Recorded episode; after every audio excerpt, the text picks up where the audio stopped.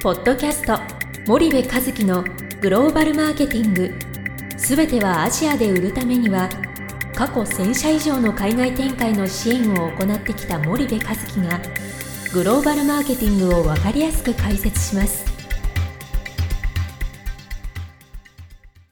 こんにちはナビゲーターの東忠夫です。こんにちは森部和樹です。森部和樹の新刊この一冊で全てがわかるグローバルマーケティングの基本が出版されましたぜひお近くの書店アマゾンでお求めください。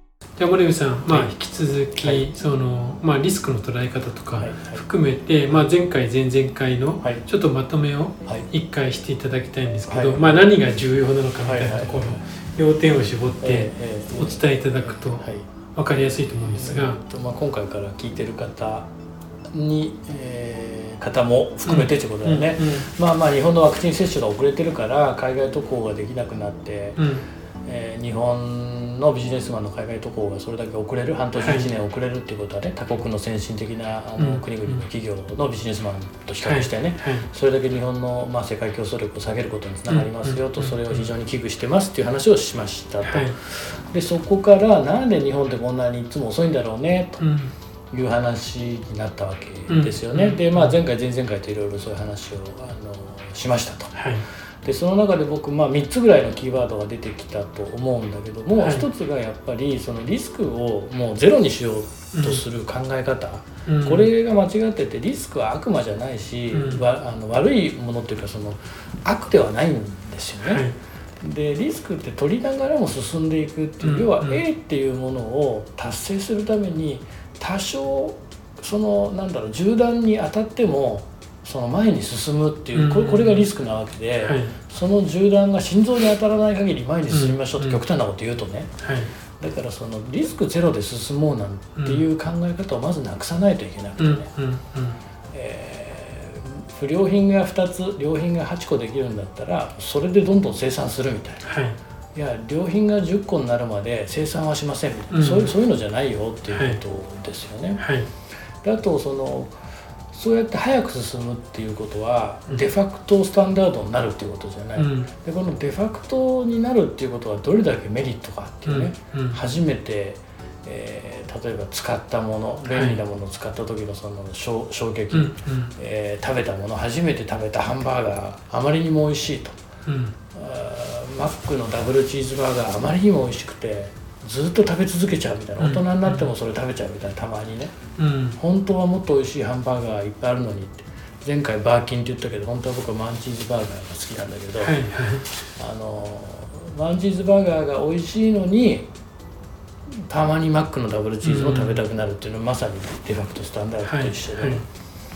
だその脳に与える衝撃ですよね、うん。前回映画の話したんでしたっけ「ジョーズ2」が「ジョーズ1」超えられないとか「はい。ダイ・ハード2」が「ダイ・ハード1」超えられないとか。ね、うん。あれは「ダイ・ハード1」の一番最初のあの衝撃があまりにもその脳に刺激を与えるから2がうん。本当はうん。映画のクオリティとしては2の方が上なのに、えーなかなかあ1を超えられないっていうのはまさにそうで、うん。えーそのデファクトスタンダードっていうのはそういう重要だよっていうことと、あと3つ目がそのなんだっけ、えーリスクとデファクトスタンダードとそれからあとその本題？うん。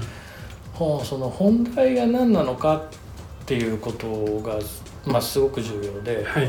その要は、えー今重要なのはワクチンを接種するっていうことが重要なわうんけうん。ですよね。はい。でそうするとそのそれをするために、うん。えーいろんな不都合があうん。あると日本企業の場合、いやこれもダメだしなこれもダメだしなってその本題じゃないところをきっちり固めに入るんだよね、まず。はいずっとはい。ずっと固めてそれでようやく本題っていう話なんだけど、そのいや世界でトップを走るような国々とか企業はそういう思考じゃなくて、本題が重要だったらはい。他のことが多少できてなくても、うん本題をこうやっていくみたういな。ん。でなんかそこの戦い方ができないと今のグローバル競争には勝てないんじゃないか。はいはい。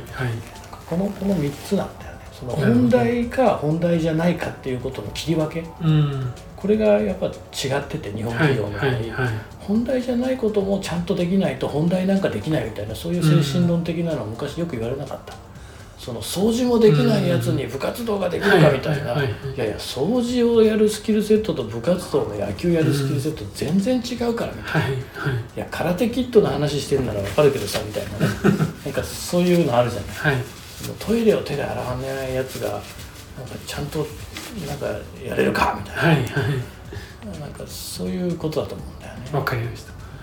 じゃあ今日のちょっとまとめていただくとはい。簡単に最後に森部さんからお願いします、えーリスうん。クはもうゼロにはならないんで、うん。少々嫌なことあってもガンガン進んでいくっていう方が重要ですよと、なぜならばデファクトスタンダードっていうものを作れると。一番最初にその衝撃を相手に与えたもののこの効果、はい。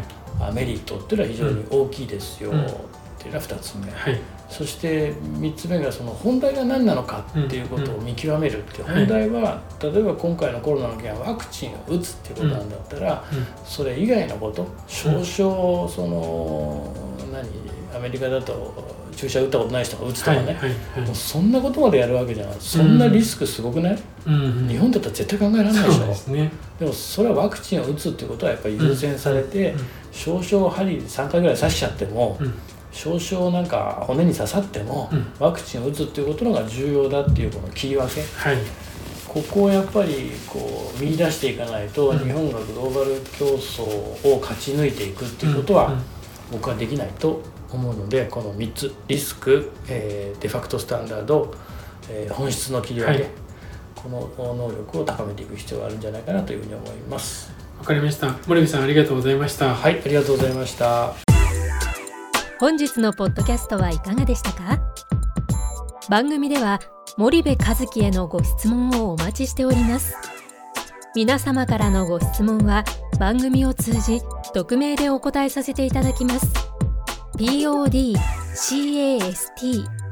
アットマーク spydergrp.com ポッドキャストアットマークスパイダー grp.com までたくさんのご質問をお待ちしております。それではまた次回お目にかかりましょう。ポッドキャスト森部和樹のグローバルマーケティング。この番組はスパイダーイニシアティブ株式会社の提供によりお送りいたしました。